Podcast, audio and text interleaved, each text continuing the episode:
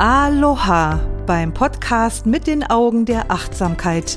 Ich begleite dich auf deinem Weg mit der authentischen Achtsamkeitspraxis, mehr Bewusstsein in deinen Geist, dein Herz und dein Leben zu bringen, weil glücklich sein kein Zufall ist.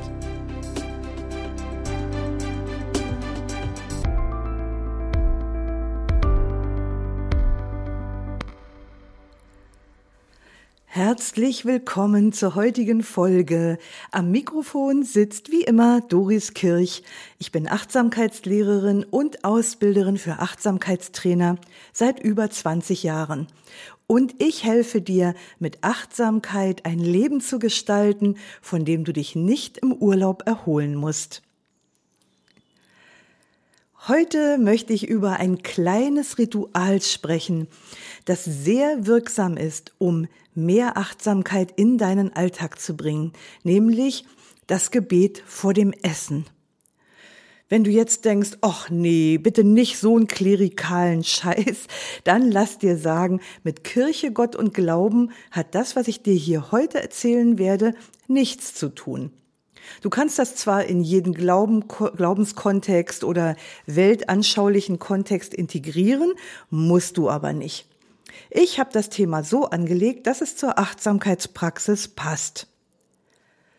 Und wenn ich auch den buddhistischen Bezug hier unter erwähne, die Achtsamkeitspraxis hat ja nun mal buddhistische Wurzeln, dann nicht im Sinne von Buddhismus als Religion, sondern von Buddhismus als modern spiritueller Lebenspraxis.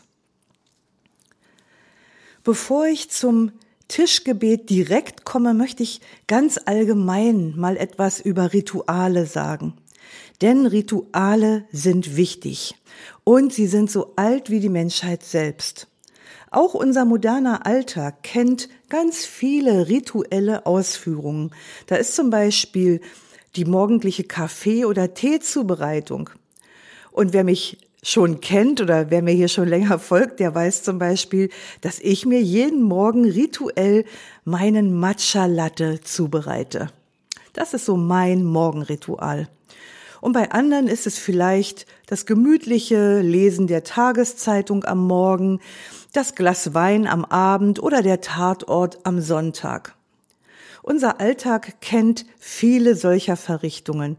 Schau doch mal auf deinen eigenen Alltag und deine kleinen, liebgewonnenen Rituale, da wirst du einiges entdecken.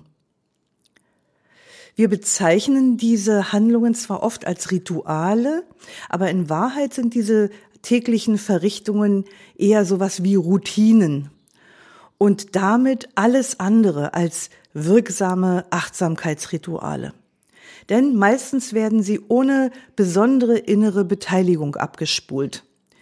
Die Ausführungen haben dann den Charakter automatisch ablaufender Gewohnheiten, bei denen das Bewusstsein überall ist, nur nicht im gegenwärtigen Moment.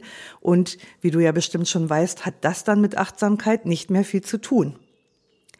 Es gibt aber auch Rituale, die sind so alt wie die Menschheit selbst. Und das sind Verrichtungen, die ganz präsent und bewusst in tiefer Besinnung durchgeführt werden. Wie zum Beispiel dem Schöpfer oder der Schöpferin, also zum Beispiel Freier, der Erdgöttin oder der Schöpfung ganz allgemein vor dem Essen Dank zu sagen. In allen Kulturen der Erde haben solche Achtsamkeitsrituale schon immer dazu gedient, die psychisch-seelischen Kräfte zu stärken und Menschen miteinander zu verbinden. Auch moderne wissenschaftliche Studien bestätigen die Wirksamkeit von Ritualen auf unser Gemüt und auf unseren Seelenzustand, auf unser Wohlbefinden. Achtsamkeitsrituale bringen uns unser Menschsein wieder näher und Rituale fördern Spiritualität und senken Stress. Das haben jedenfalls die Wissenschaftler herausgefunden.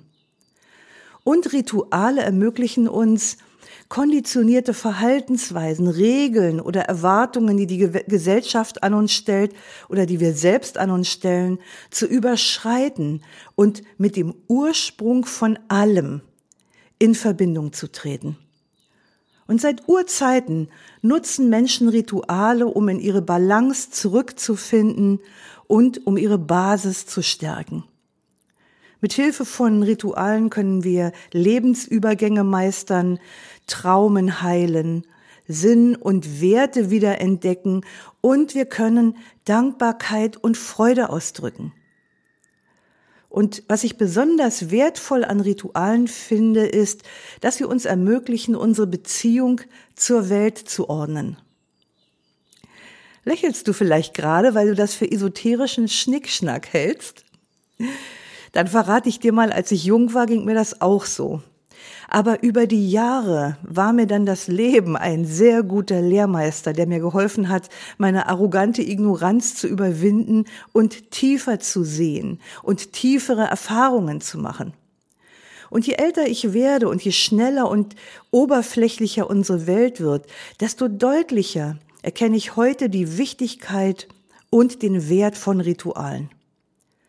Wir leben ja in einer Zeit sehr schneller Veränderungen und das lässt Ängste, Unsicherheit und auch Isolationsgefühle in uns entstehen. Und gleichzeitig eine tiefe innere Sehnsucht nach Verbundenheit, Vertrauen, Sicherheit und Geborgenheit. Und Achtsamkeitsrituale sind ein wirksames Mittel gegen Verwirrung, gegen Angst, gegen Isolation und gegen das Empfinden von Sinnlosigkeit. Jeder, der im Rahmen eines Rituals mal auf einer tiefen spirituellen Ebene mit sich selbst in Kontakt gekommen ist, der wird das bestätigen.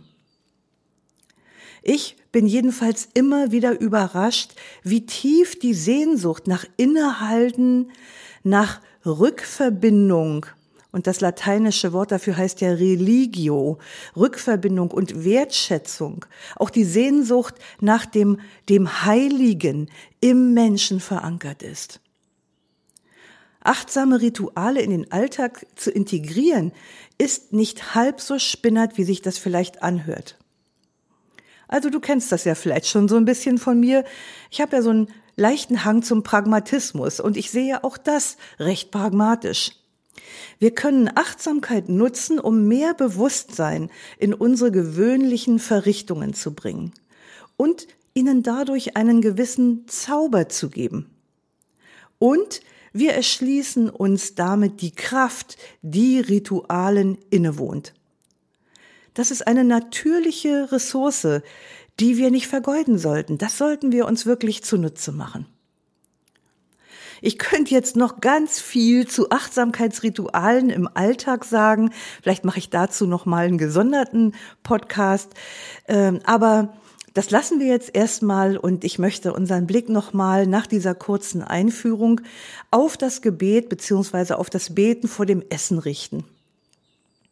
Vor dem Essen beten. Gehört das dazu, wenn man Achtsamkeit praktiziert? Das werde ich Tatsache manchmal gefragt. Und tatsächlich tauchte die Frage mit der Besinnung vor dem Einnehmen einer Mahlzeit vor einiger Zeit in einer unserer Ausbildungsgruppen zum Achtsamkeitstrainer oder zur Achtsamkeitstrainerin auf. Eine der Teilnehmerinnen kam zu uns und sagte, so ein bisschen bedauernd, ach, sie habe sich von der Ausbildung etwas mehr spirituelle Anbindung erhofft. Damit ist sie bei mir ganz persönlich natürlich offene Türen eingerannt. Aber andererseits sind wir auch ein Bildungsanbieterinstitut und in den letzten zwei Jahrzehnten haben wir immer wieder positive Rückmeldungen für unsere professionelle und esoterische Arbeit erhalten. Es war vielen Teilnehmerinnen und Teilnehmern offenbar wichtig, dass das, was wir da machen, kein verschwurbelter Esokram ist und dass man eben bei uns nicht zu irgendwelchen, in Anführungsstrichelchen, suspekten Ritualen genötigt wird. Das war für viele eine echte Erleichterung zu sehen, das findet dort nicht statt. Also bei uns. Auf der anderen Seite sehe ich schon, dass diese nennen wir das mal Angst vor Spiritualität, sich allmählich immer mehr auflöst. Und dass gleichzeitig die Sehnsucht nach Rückverbindung und Sinnhaftigkeit stärker wird. Die Teilnehmerin wollte gerne, dass wir vor dem Essen quasi beten. Meine Kolleginnen und ich, wir haben uns dann beraten und wir hatten Einigkeit darüber, dass wir sowas auf keinen Fall von oben herab sozusagen anordnen möchten. Wir nehmen in der Ausbildung bereits die Mittagsmahlzeiten immer im Schweigen ein und wir wollten da jetzt nicht noch ein formelles Ritual obendrauf setzen. Also haben wir der Teilnehmerin vorgeschlagen, dass sie ein entsprechendes Gebet anleitet und wir haben den anderen freigestellt, daran teilzunehmen, wenn sie Lust auf diese Erfahrung haben. Und überraschenderweise war das fast die ganze Gruppe. Was wieder meine Einschätzung bestätigt hat, dass Menschen für Rituale zunehmend zugänglicher werden. Also zumindest sind sie erstmal neugierig und lassen sich auch mal vorbehaltlos auf so eine Erfahrung ein.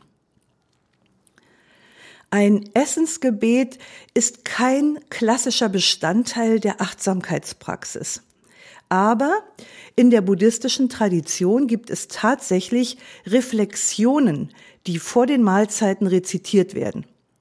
Und im Wesentlichen dienen die dazu, Dank und Verbundenheit auszudrücken. Und sie sind eine schöne Ergänzung der Praxis des achtsamen Essens. Den Gedanken, vor dem Essen zu beten, den bringen viele vermutlich mit klerikalen, also christlichen Vorstellungen in Zusammenhang. In der buddhistischen Tradition kennt man die Besinnung vor den Mahlzeiten auch, aber sie haben keinen religiösen Charakter. Und das macht sie geeignet für eine spirituelle, aber nicht religiöse Form von buddhistischer Praxis.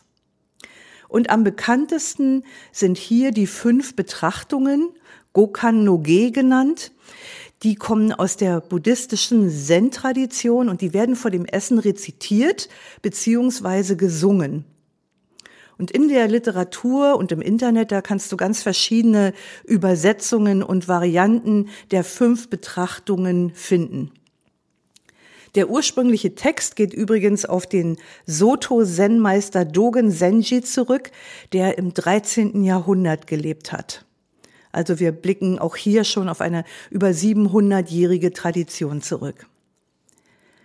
Einer der klassischen fünf Betrachtungen lautet, mögen wir an unser eigenes Handeln denken und daran, woher diese Nahrung kommt und wie viel Mühe damit verbunden war. Mögen wir überlegen, ob wir wahrhaft Gutes getan haben, wenn wir diese Nahrung annehmen.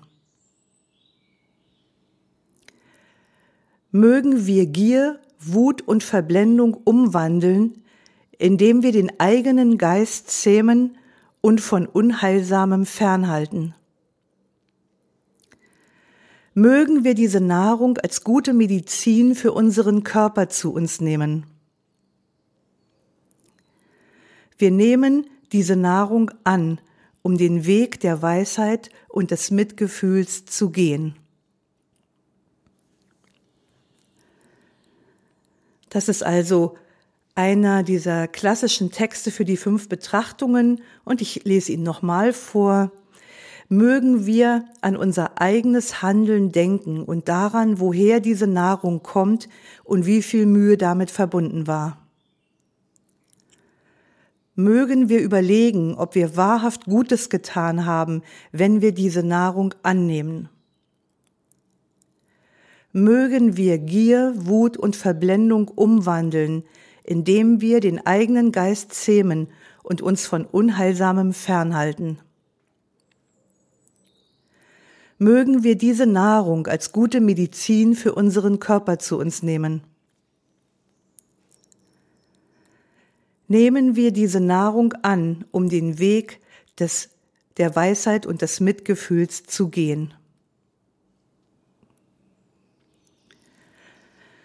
Also diese Betrachtungen werden genutzt, um unseren Dank für die Mahlzeit auszudrücken, um die Verbundenheit alles Seienden zu betonen und auch um die eigene innere Haltung und Ausrichtung auf das Gute, Hilfreiche und Mitfühlende zu stärken. Meine buddhistische Praxis hat ja mit über 20 Jahren Zen-Tradition begonnen und da spielt alles rund ums Essen eine große Rolle. In einem Kloster hat der Tenzo, also der Koch, eine hervorragende Bedeutung und die Mahlzeiten werden Urioki eingenommen. Das heißt, sie werden auf eine sehr streng formale Weise zu sich genommen.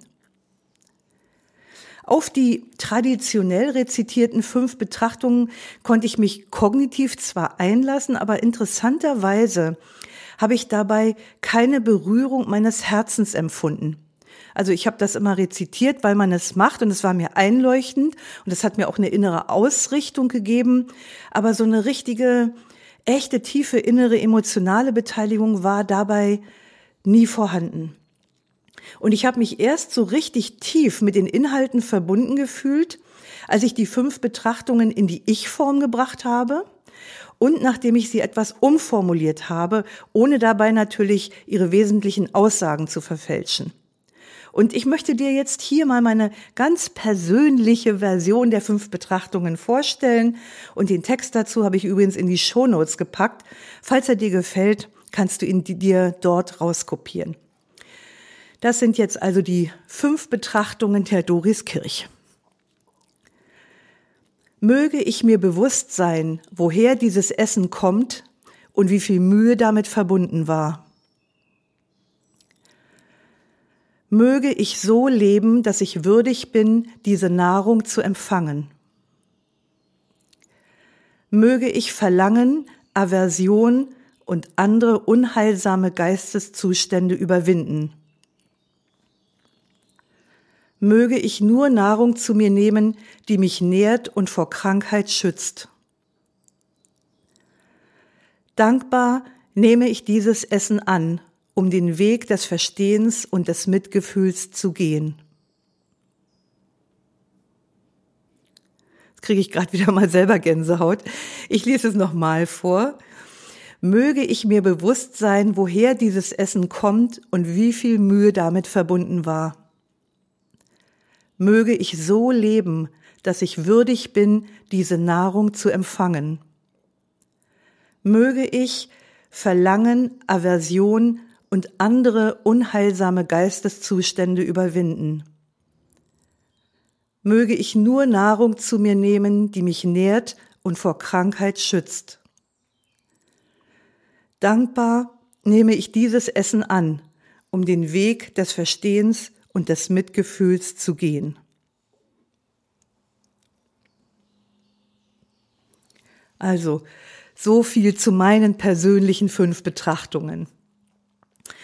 Wenn du vor dem Essen beten möchtest, kannst du dich aufrecht hinsetzen, die Hände falten, die Augen schließen und ein ganz heiliges Gesicht machen. In diesem Fall dürfte dir die Aufmerksamkeit deines Umfeldes sicher sein. Vorausgesetzt, das ist nicht deine Absicht, dann kannst du das Beten vor dem Essen oder die Rezitation auch ohne viel Brimborium gestalten. Bleib einfach einen kurzen Moment vor deinem Teller sitzen. Leg die Hände in den Schoß und lass den Blick auf der Mahlzeit vor dir ruhen. So kannst du im Stillen dein Essensgebet sprechen. Im Stillen für sich selbst ein Essensgebet oder ein Dankesgebet zu sprechen, das ist eine feine Sache. Und noch mehr Wumms kriegt dieses Ritual, wenn es laut gesprochen wird. Also, wenn du Freunde hast, die auch Achtsamkeit praktizieren, dann könntest du zum Beispiel mal anregen, die gemeinsamen Mahlzeiten mit den fünf Betrachtungen zu beginnen. Das wäre doch auch mal ein schönes Ritual. Schaut man sich die fünf Betrachtungen an, dann erkennt man schnell, dass es im Kern um zwei Aspekte geht. Um Verbundenheit und Dankbarkeit. Und Verbundenheit ist ja eins der drei Daseinsmerkmale, die der Buddha beschrieben hat. Nichts entsteht oder besteht aus sich selbst heraus, sondern nur in Abhängigkeit von anderem. Wenn wir das sehen, dann können wir erkennen, dass auch wir selbst in das Netz des Lebens eingewoben sind und von ihm getragen werden. Das hilft uns auch, dieses Gefühl von Isolation zu überwinden. Wenn wir darüber reflektieren, wie viele Umstände und wie viele Hände Arbeit nötig war, damit diese Mahlzeit vor uns auf dem Tisch steht, dann steigt ganz natürlich ein Gefühl von Dankbarkeit in uns auf. In der altindischen Sprache Pali wird dafür das Wort Katanutta verwendet. Dieses Wort bzw. dessen Bedeutung geht noch viel tiefer. Katanutta bedeutet wissen, was getan wurde. Wissen, was getan wurde. Das bezieht sich sowohl auf das, was wir selbst getan haben, also zum Beispiel, um uns dieser Nahrung würdig zu erweisen, als auch, es bezieht sich also auch auf das Bewusstsein dafür, was für uns getan wurde. Und Dankbarkeit als Gefühlsempfindung, das ist die Folge dieses kognitiven Wissens, dieses Bewusstseins. Denn ohne zu wissen, was uns durch andere zuteil geworden ist, können wir keine wirkliche Dankbarkeit entwickeln.